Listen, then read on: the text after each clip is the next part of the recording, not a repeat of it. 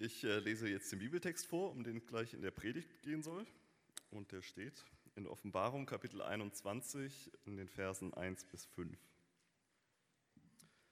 Danach sah ich einen neuen Himmel und eine neue Erde.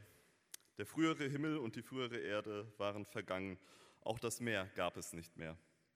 Ich sah die heilige Stadt, das neue Jerusalem, von Gott aus dem Himmel herabkommen, schön wie eine Braut, die sich für ihren Bräutigam geschmückt hat und vom Thron her hörte ich eine mächtige Stimme rufen. Seht, die Wohnung Gottes ist jetzt bei den Menschen. Gott wird in ihrer Mitte wohnen, sie werden sein Volk sein, ein Volk aus vielen Völkern, und er selbst, ihr Gott, wird immer bei ihnen sein. Er wird alle ihre Tränen abwischen. Es wird keinen Tod mehr geben, kein Leid und keine Schmerzen. Und es werden keine Angstschreie mehr zu hören sein. Denn was früher war, ist vergangen.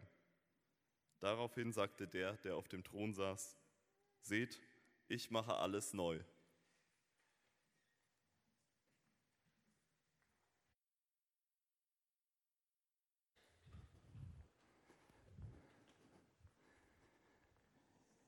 Ja, ich weiß nicht, wie viel ihr bei Facebook aktiv seid, wie oft ihr da seid, aber am Donnerstag stand mal für so ein paar Minuten so eine schöne Ankündigung für den Gottesdienst. Ähm, warum lässt Gott all das Leid zu? Und dann so, äh, wie Daniel das gerade auch so schön gesagt hat, am Sonntag werden wir diese Frage beantworten. Und ähm, ja, was die klügsten Köpfe der Menschheitsgeschichte über Jahrtausende nicht geschafft haben, werden wir jetzt machen in den nächsten Minuten. Also schnallt, schnallt euch an.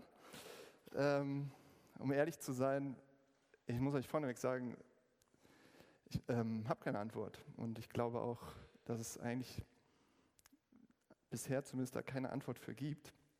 Aber es gibt Ansätze, aus christlicher Perspektive damit umzugehen. Wie passt das zusammen? Also wie können wir das denken, ähm, das Leid, das wir alle sehen, täglich erleben, sehen, davon hören, dem wir begegnen, und ein Gott, ja, an den wir glauben können, sollen, wollen. Also wie passt das zusammen? Und eins muss dabei klar sein, das ist keine rein philosophische ähm, gedankliche Frage, sondern eine sehr persönliche, existenzielle. Also das, äh, es geht zwar auch um die Integrität unseres Denkens und um Argumente, aber es geht vor allem auch um Persönliches. Und vielleicht nicht gerade jetzt für jeden hier, ja, aber ich glaube für sehr viele. Warum Krebs? Warum Depressionen? Warum Angstzustände? Warum kann ich keine Kinder bekommen? Warum bin ich so allein? Warum liegt meine Ehe in Scherben? Warum Terror, Katastrophen, Kriege, Tod? Warum habe ich diesen geliebten Menschen verloren? Warum musste ich mein eigenes Kind beerdigen? Wir haben hier genug Grund, um jetzt einfach miteinander zu weinen, wenn wir emotional gesund wären. Also wir hätten genug Grund für den ganzen Tag zu weinen, für Wochen. Ja, wenn ich an eure Geschichten denke, die ihr teilweise hier sitzt, dann würde ich sagen, oh, ich möchte einfach nur seelsorgerlich predigen und euch trösten so. Aber es ist diese Frage, warum lässt Gott das zu? Und das ist einerseits eine Frage, die unseren Kopf sehr, sehr anregt, aber natürlich auch unser Herz. Und ich lass uns das mal versuchen, beides zusammen auch zu bringen in dieser Zeit und nicht gegeneinander auszuspielen. Was für den Kopf, was fürs Herz. Aber ich will mich mit euch mit dieser Frage beschäftigen anhand von drei Gedanken. Das ist einmal das Problem mit dem Leid. Also da ist ein Problem. Das zweite ist das Ende von Leid. Und der dritte Gedanke ist der Umgang damit. Wie gehen wir jetzt damit um? Also das Problem, das Ende und der Umgang. Schauen wir uns mal das Problem an.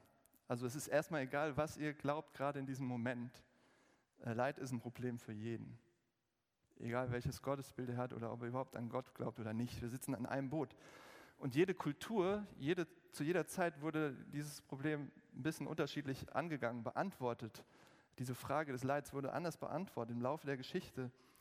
Und wir sehen das zum Beispiel bei den Griechen. Hm. Ja, zum Beispiel diese großen Heldenepen, Heldenepos von Odysseus. Ähm, was war die Sicht von Leid? Leid war im Prinzip eine Prüfung unseres Charakters. Also es war ganz stark ähm, ja, durch die Schwierigkeiten hindurchgehen, um zu Ehre und Ruhm zu gelangen. Es ging um Tugend. Also ein starker Charakter zu werden, tugendhaft. Das war so das Ziel eigentlich von Leid. Das war der Sinn von all den Leiden, die dort vorkommen in diesen Geschichten. Auf der anderen Seite zum Beispiel der Buddhismus sagt, Leid ist eine Illusion. Ja, wir müssen meditieren, bis wir erleuchtet werden und merken, dass Leid eigentlich gar nicht real ist.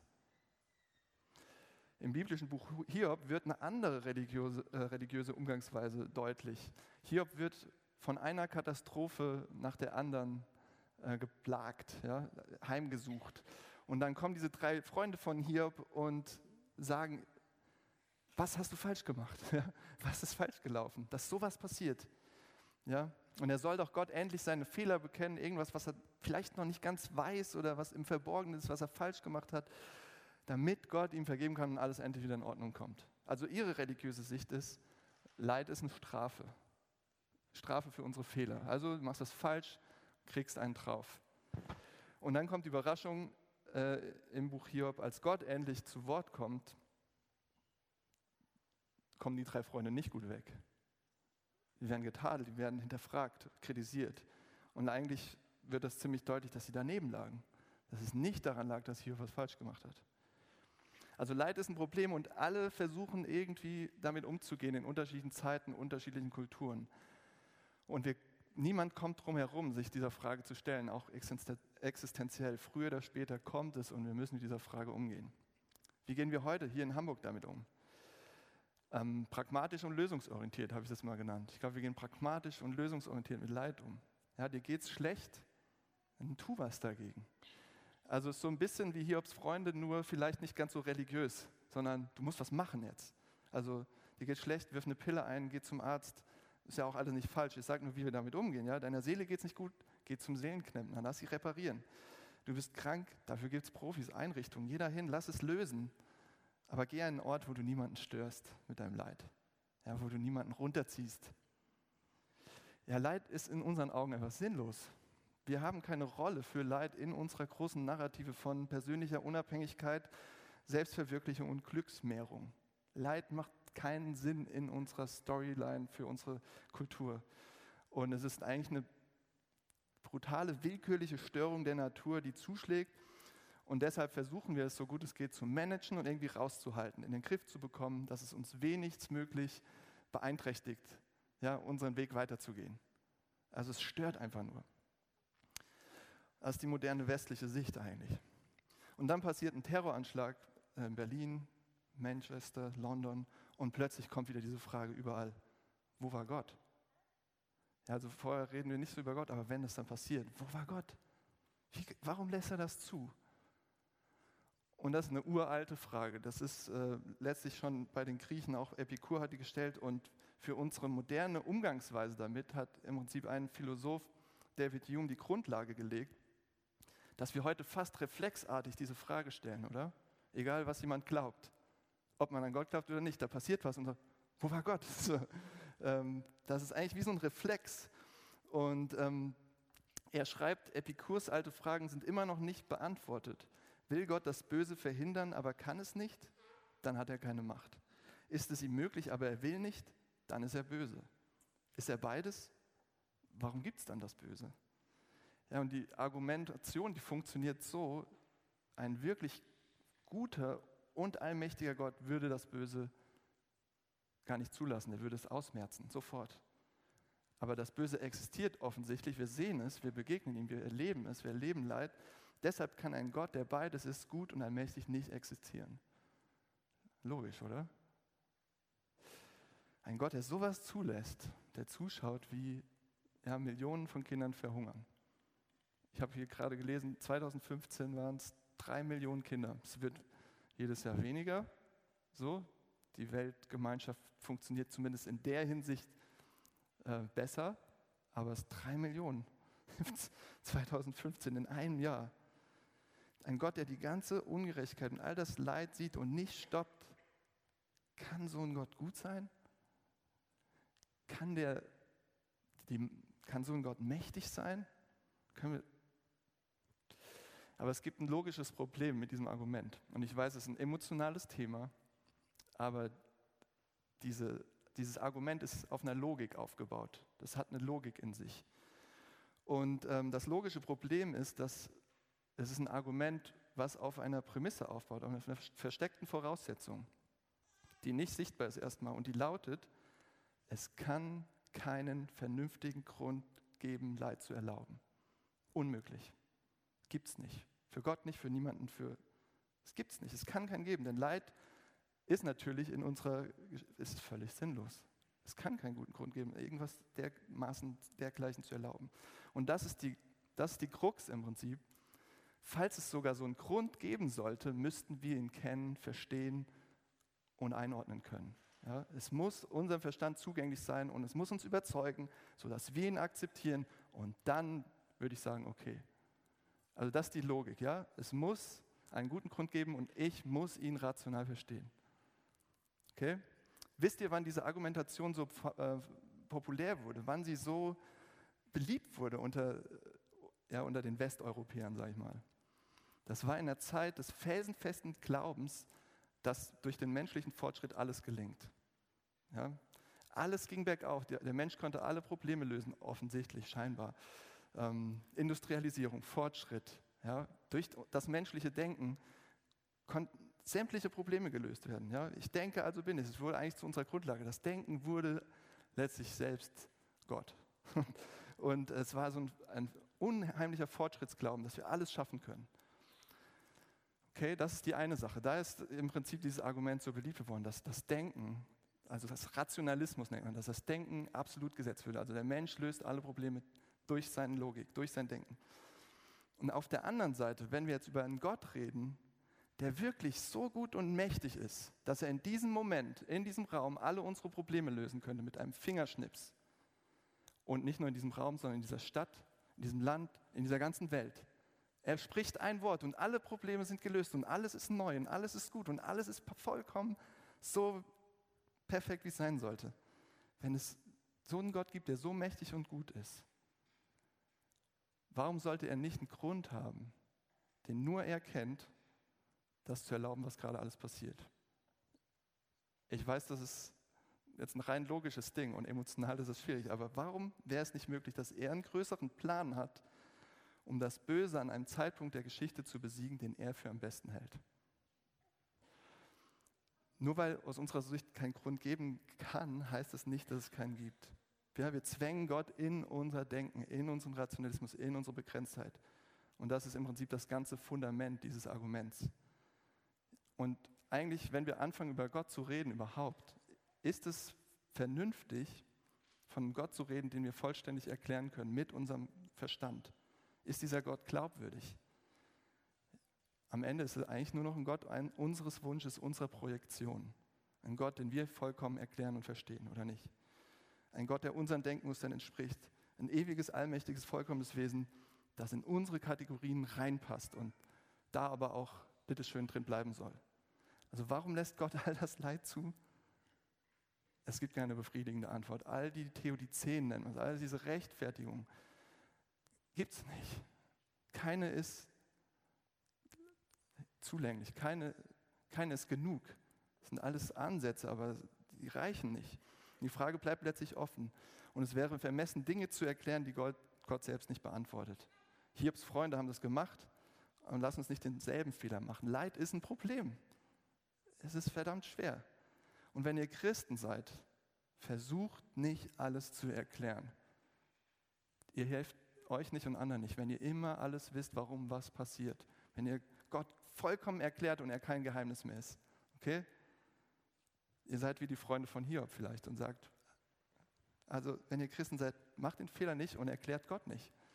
Vollends, 100 Prozent bis in die letzten Züge. Aber wenn ihr jetzt hier sitzt und sagt, ich bin aber kein Christ, ich bin ein Skeptiker und ich bin kritisch und ich sehe das sehr kritisch, was du da vorne sagst, ähm, dann möchte ich euch aber auch herausfordern sagen, zwängt Gott nicht in eure Kategorien und Vorstellungen, sonst lehnt ihr den Gott ab, den ihr selbst geschaffen habt. Und das ist ja einfach. Also ihr macht Gott so, wie ihr ihn kategorisiert und dann lehnt ihr ihn natürlich ab, so wie ihr ihn denkt. Aber das Problem mit dem Leid ist dadurch nicht gelöst. Für niemanden. Ja, für die Christen nicht, die so eine schnellen Antworten haben und für den nicht, der sagt, Gott kann es nicht geben. Das Leid bleibt und der Umgang damit bleibt genauso herausfordernd. Also warum lässt Gott all das Leid zu? Leid ist ein Problem, egal was wir glauben. Aber in dieser Frage verbirgt sich eine faszinierende Überzeugung, die wir ganz schnell übersehen. Und das ist der zweite Gedanke, das Ende von Leid. Ich weiß nicht, ob euch das aufgefallen ist, aber ich habe die letzten Wochen über diese Frage nachgedacht. Und diese Frage zu stellen, ist eigentlich ganz schön dreist, also ganz schön forsch. Nämlich die Frage zu stellen bedeutet zu sagen, die Welt sollte nicht so sein, wie sie jetzt gerade ist. Ja, das ist das Gegenteil von Fatalismus, sozusagen, der Welt sich zu ergeben, wie sie gerade ist. Und sagen, warum das alles? Bedeutet zu sagen, hier läuft was gewaltig schief. Also da steckt eine Analyse drin, ähm, dass hier was richtig faul ist. Und dass es Dinge gibt, die euch unheimlich ärgern, frustrieren, unheimlich fertig machen, wo ihr sagt, die sollte es nicht geben. Ähm, Menschenhandel ist ein Beispiel, auch hier in unserer Stadt. Ja, weltweit leben 45 Millionen Menschen in Sklaverei und etliche werden hier nach Hamburg verkauft, wie Ware, zum Beispiel in die Prostitution. Und ihr sagt, das darf nicht sein, das darf nicht passieren, so eine Welt, so, das sollte es nicht geben. Und das ist eine absolute Aussage über den Zustand unsere, unseres Lebens, unserer Welt, oder nicht? Ihr geht davon aus, es gibt Regeln, an die sich alle halten sollten. Es gibt Grundsätze, die für alle stimmen, Imperative. Und ja, es gibt sowas wie Gebote für alle, ein höheres Gesetz, das über alle kulturellen Grenzen hinweg gelten sollte, oder nicht? Also eine ganz scharfe Kritik an der Welt, wie sie gerade ist, wenn ihr diese Frage stellt. Und eigentlich geht ihr dann davon aus, dass die Welt eigentlich anders sein sollte. Das ist das Zweite, das ist eine Kritik an dem Zustand und es sollte anders sein. Es sollte viel, viel besser sein, nicht so, wie es ist. Es sollte ein friedliches Miteinander sein und nicht die ganze Zeit dieses Hauen und Stechen und Morden und ja, da sollte Nächstenliebe sein und nicht Arroganz und Überheblichkeit und jeder ist besser als der andere. Es sollte eine Welt sein ohne, die, ohne Schmerz, ohne Tränen, ohne Leid, ohne Tod, ohne diesen ganzen Kram. Das sollte eigentlich ein Paradies sein. Oder nicht? Merkt ihr was von dieser Sehnsucht? Wenn ihr diese Frage stellt, schwingt diese Sehnsucht mit. Und die Bibel sagt, ihr habt so recht. Ihr habt absolut recht.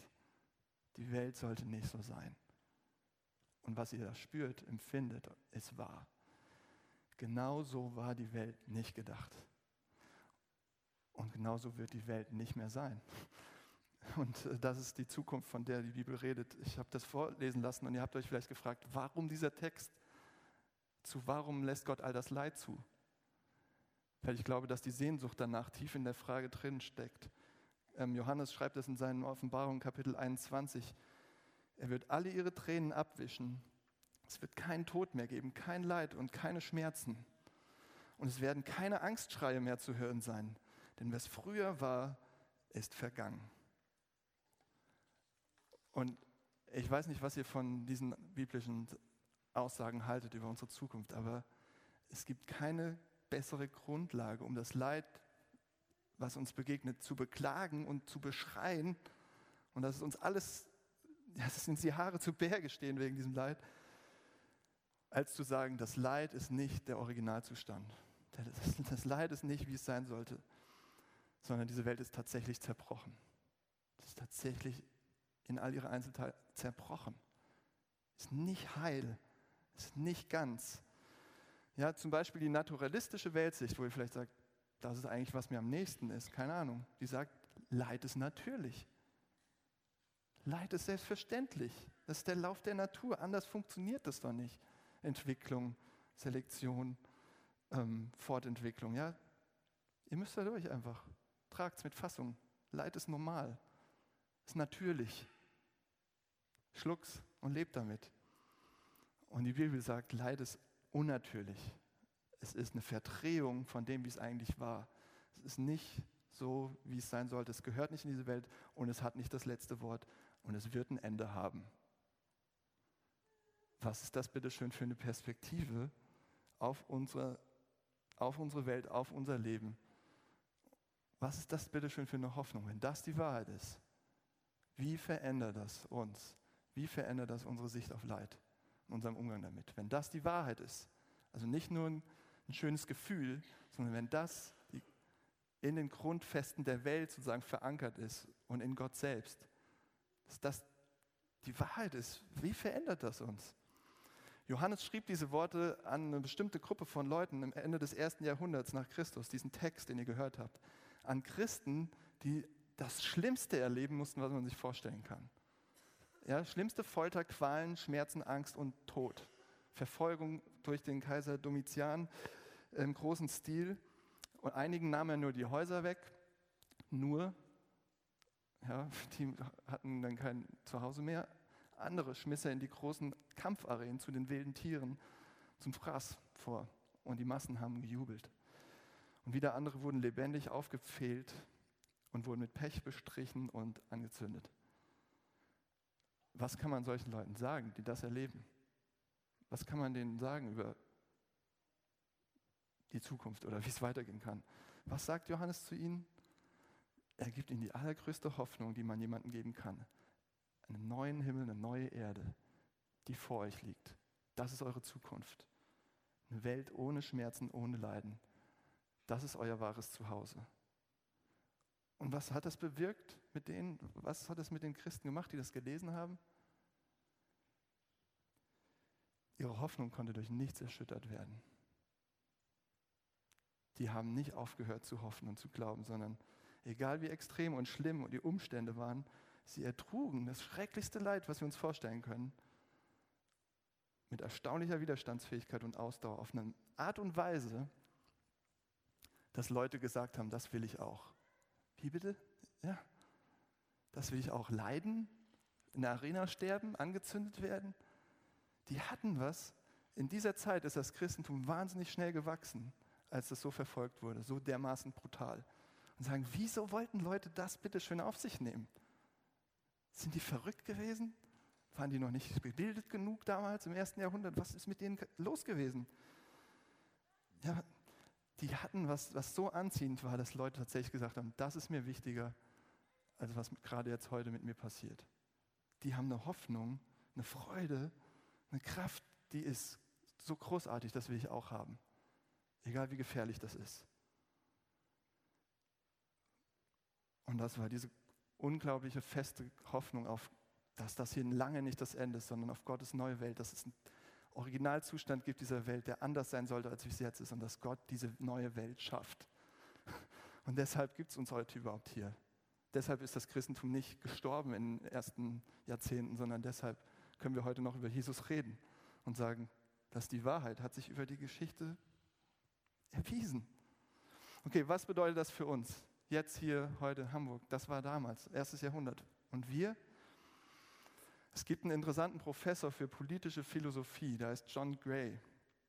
Also nicht der Typ von Männer sind anders, Frauen auch. Ja? Ich hoffe, ihr kennt das Buch nicht. Ich kenne es. Aber der hat das geschrieben. Also das ist so ein Paartherapeut. So, vergesst den. Das ist ein Professor für politische Philosophie. Und er lehrt in Oxford, Harvard, Yale und bla bla bla, überall eigentlich. Und er ist viel, viel, viel schlauer ähm, als ich. Und ähm, der schreibt darüber in seinem Buch Straw Dogs und ihr, lest, ihr könnt das im Heftchen sehen, religiöse Kulturen konnten anerkennen, dass das irdische Leben hart war.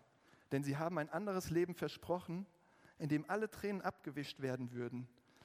Ihre humanistischen Nachfolger behaupten etwas, das noch unglaublicher ist, dass in der Zukunft, sogar in der nahen Zukunft, jeder glücklich sein kann. Gesellschaften, die auf einem Glauben an Fortschritt gegründet wurden, können sich die normale Traurigkeit des menschlichen Lebens nicht eingestehen. Und letztlich macht er hier was Faszinierendes. Der fragt, was ist denn bitte schön jetzt mal realistischer? Er fragt gar nicht so, was wäre denn schön? Wäre das nicht schön, neuer Himmel, neue Erde? Der sagt, was ist denn realistischer, wie wir heute mit der ganzen Traurigkeit umgehen? Und er sagt, die Kulturen, die auf sowas gehofft haben, für die war Traurigkeit ein normaler Teil des Lebens. Und für uns Dürft ihr ganz befreit mal traurig sein? Könnt ihr das? Was sagen eure Freunde? Was sagen die Leute, eure Kollegen?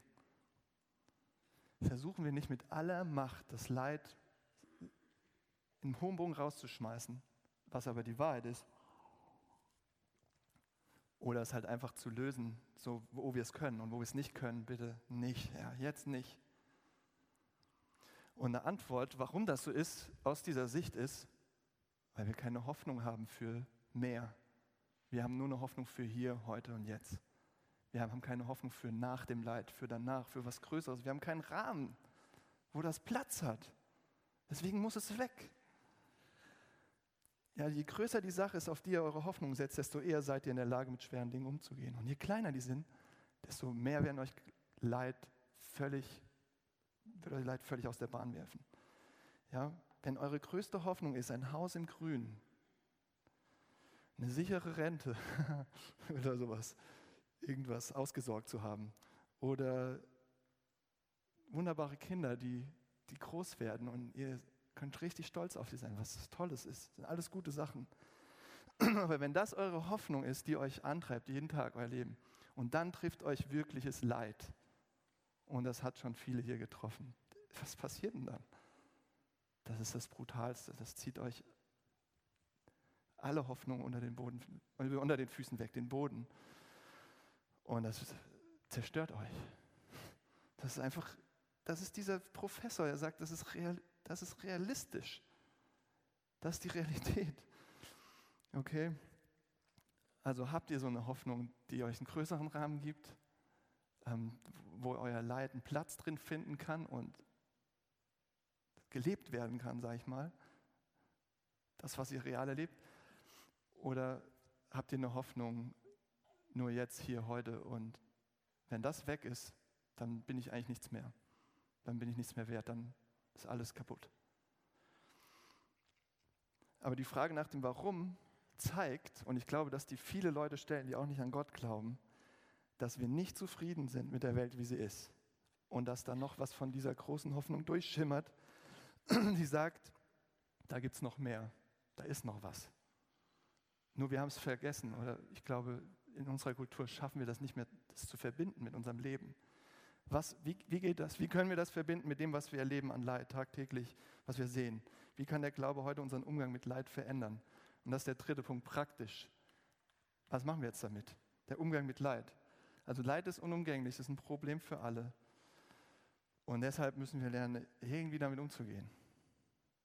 Es ist keine Lösung, das sagt euch jeder gute Therapeut, es ist keine Lösung, es einfach auszusperren. Sondern wir müssen lernen, richtig zu trauern und zu klagen. Und ich glaube, ich weiß nicht, wie viele von euch das hier können, aber wenn ihr es könnt, dann bringt uns anderen das bei. Weil ich glaube, dass da eine große Armut ist in unserer Kultur. Und ich habe einen Lehrer gefunden, im Prinzip, der uns beibringen kann, wie man klagen kann. Ähm, der heißt Niklas Woltersdorf, ist auch ein Philosoph, war auch Professor in Yale und äh, musste seinen 25-jährigen Sohn begraben, der im Wander, in den Bergen beim Wanderunfall gestorben ist. Und er klagt wunderschön.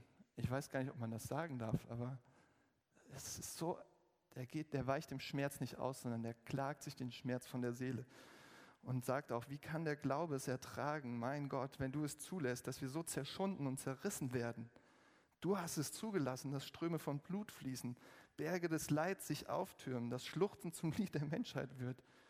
Alles, ohne dass wir sehen könnten, dass du auch nur einen Finger hebst. Du lässt es zu, dass zahllose Bande der Liebe schmerzvoll zerschnitten werden. Wenn du uns nicht verlassen hast, erkläre dich. Ja, er schreit zu Gott, ähm, er ringt mit Gott angesichts des Todes seines Sohnes. Und er macht überhaupt keine Ausflüchte, bügelt nichts glatt, sondern geht rein und leidet und trauert. Und er geht auch nicht zimperlich mit Gott um, sondern er klagt sein Leib, all sein Leid von seiner Seele. Und er hat darin gute Vorbilder gefunden in den Psalmen. Habt ihr mal die Psalmen gelesen? Dieses Buch in der Bibel mit den Gebeten? Die sind nicht immer so voller Loblieder, sorry, sondern die sind ähm, Viele, viele der Psalmen sind Klagelieder. Ich, ich, hier Psalm 88, ein Auszug. Dem Tod bin ich ausgeliefert wie einer der Gefallenen, die im Grab liegen, an die du schon nicht mehr denkst. Deine helfende Hand ist nicht mehr für sie da. Du hast mich in meine abgrundtiefe Grube gelegt, in die tiefsten Tiefen des Meeres, wo finstere Nacht herrscht. Boah. Und ähm, wie realistisch diese Leute, die mit Gott reden, mit ihrem Leid umgehen. Mich erstaunt das jedes Mal wieder. Da wird nichts, nichts gerade gebogen, nichts beschönigt. Auf dem Boden der Tatsachen, wie es wirklich ist. Ja, und die antiken Stoiker sagen, seid gelassen, ja, lasst euch nicht von euren Leidenschaften beherrschen, sagen auch viele preußisch geprägte Kulturen, glaube ich. Kontrolliert eure Emotionen, oder? Lacht nicht zu viel, nicht zu laut, seid nicht zu auffällig, weint nicht, weint nicht rum. Ja? Jesus sagt, selig sind die da Leid tragen, denn sie sollen getröstet werden. Was sagt er? Die da Leid tragen, die sollen gefeiert werden, die sollen hochleben. So, hey, selig sind die da, die sollen, die haben, sollen Platz haben. Und ähm, wann habt ihr das letzte Mal wirklich äh, dem Raum gegeben, was, was euch was euch schwer macht, was euer Herz schwer macht. Wann habt ihr das letzte Mal geweint? Ich habe gerade einen Bericht von so einem gelesen, der war, der war Neonazi und hat, hat jemanden totgehauen. Und ähm, der ist im Gefängnis, ist Christ geworden. Und auf jeden Fall hat er, als er getauft wurde und öffentlich bekannt hat, Christ zu werden, hat er das erste Mal wieder geweint nach Jahren, weil er so fest geworden war und dieses Ganze, was er auch selbst gemacht hat und was auf ihn, hat er so ausgesperrt. Ja, der wurde, als erstmal wieder sein Herz weich wurde, hat er angefangen, erstmal zu weinen. Und das war das Gesündeste, was ihm passieren könnte, weil es so viel Grund dafür gibt. Okay, Jesus sagt, selig sind die Leidtragenden, denn sie sollen getröstet werden. Und ich glaube, der Trost kommt nicht, wenn wir das Leid erstmal aussperren. Wo soll der Trost dann herkommen? Okay. Ähm, aber es ist noch ein Punkt, der uns hilft, wirklich mit dem Leid umzugehen. Und das, ich möchte auch nochmal hier auf äh, Woltersdorf zurückkommen, der da mitten in der Klage, der sagt, über, über seinen Sohn klagt er wie verrückt und dann sagt er, wir strengen uns an, um zu hören, also eine Antwort von Gott. Aber anstatt eine Antwort zu hören, werden wir gewahr, wie Gott selbst zerschunden und zerrissen wird. Durch unsere Tränen sehen wir die Tränen Gottes. Jetzt erhebt sich eine neue und noch unverständliche Frage. Warum lässt du es zu, dass du selbst leidest, mein Gott? Und ich kann mir nicht vorstellen, was es für einen größeren Trost geben soll im Leiden, als zu sehen, wie Gott leidet. Ja, wie er genau das kennt und weiß, wie sich das anfühlt, wo ihr drin seid, wo wir drin sind, wenn wir leiden. Also der Gott, der diese Welt gemacht hat, der selbst leidet, der seine eigene Medizin schluckt im Prinzip, der ja, einen leidenden Gott gibt es sonst nicht. Das sehen wir beim Kreuz, bei Jesus Christus, der Leid kennt und versteht und der es überwindet.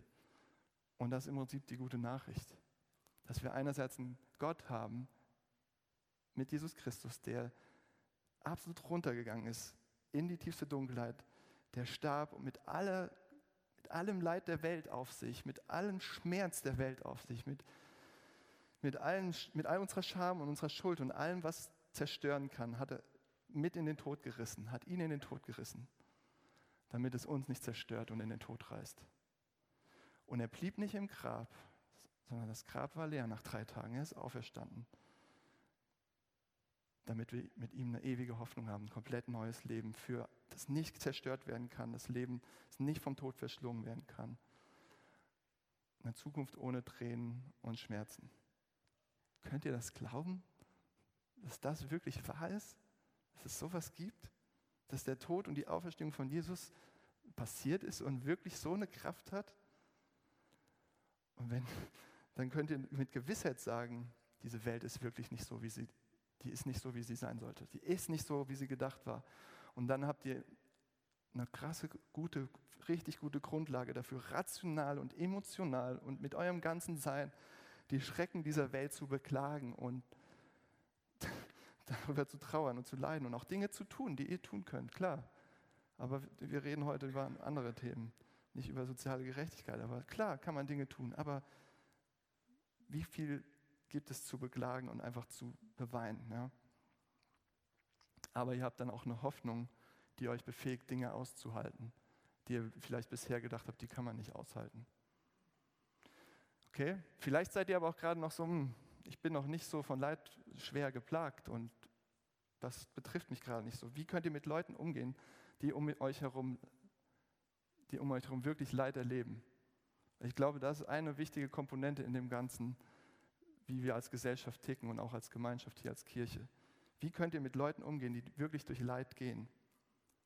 Und alle, die das wirklich selbst erlebt haben, sagen euch, zieht euch nicht zurück. Ja, stigmatisiert die Leidenden nicht, sondern gibt ihnen Platz. Sagt, selig sind die Leidtragen. Macht, macht für Jesus, sagt es, selig seid ihr. Also ihr kriegt einen besonderen Platz hier.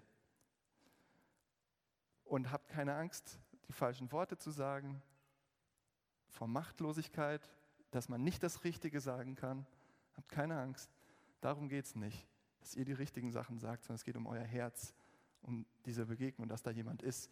Und Wolters doch sagt das auch so schön, eure Tränen sind Balsam auf unseren Wunden, euer Schweigen ist Salz. Merkt euch das, eure Tränen sind Balsam, euer Schweigen ist Salz. Und das kann der Anfang von einem tollen Gespräch und vielleicht einer ganz neuartigen Beziehung werden, wenn ihr das wirklich offen mit Leid von anderen umgeht. Und das wird euch verändern. Wozu lässt Gott all das Leid zu? Habt ihr eine Antwort? Vielleicht am Ende auch ein bisschen, und ich weiß, das ist auch keine Antwort, aber so erlebe ich das. Vielleicht auch ein bisschen, damit wir barmherziger und liebevoller werden, unser Herz zerbrochen wird, auch für andere und uns das verändert und wir nochmal eine ganz andere Art und Weise bekommen, miteinander umzugehen. Ja, das ist nicht die Antwort, aber es ist auch, auch ein Punkt, der passiert, wenn ihr offen seid und offen mit Leid umgeht. Ich möchte jetzt nochmal beten. Ja, vielen Dank, Jesus, dass du das gesagt hast. Ähm, selig sind die Leidtragen und dass du dieser Gott bist, der selbst gelitten hat. Unendlich mehr als wir, als jeder von uns. Und dass das nicht nur heißt, dass du mitten im Leid dabei bist und der Gott bist im Leid, der im Leid nicht weg ist, der Gott, der in der Klage ist, sondern dass es auch heißt, ähm, dass du das wirklich überwunden hast und dass du einen neuen Himmel und eine neue Erde schaffst, wo keine Tränen mehr sind, kein Schmerz. Gib uns diese Hoffnung. Mach sie real, dass wir anders umgehen mit unserem Leid hier und heute. Amen.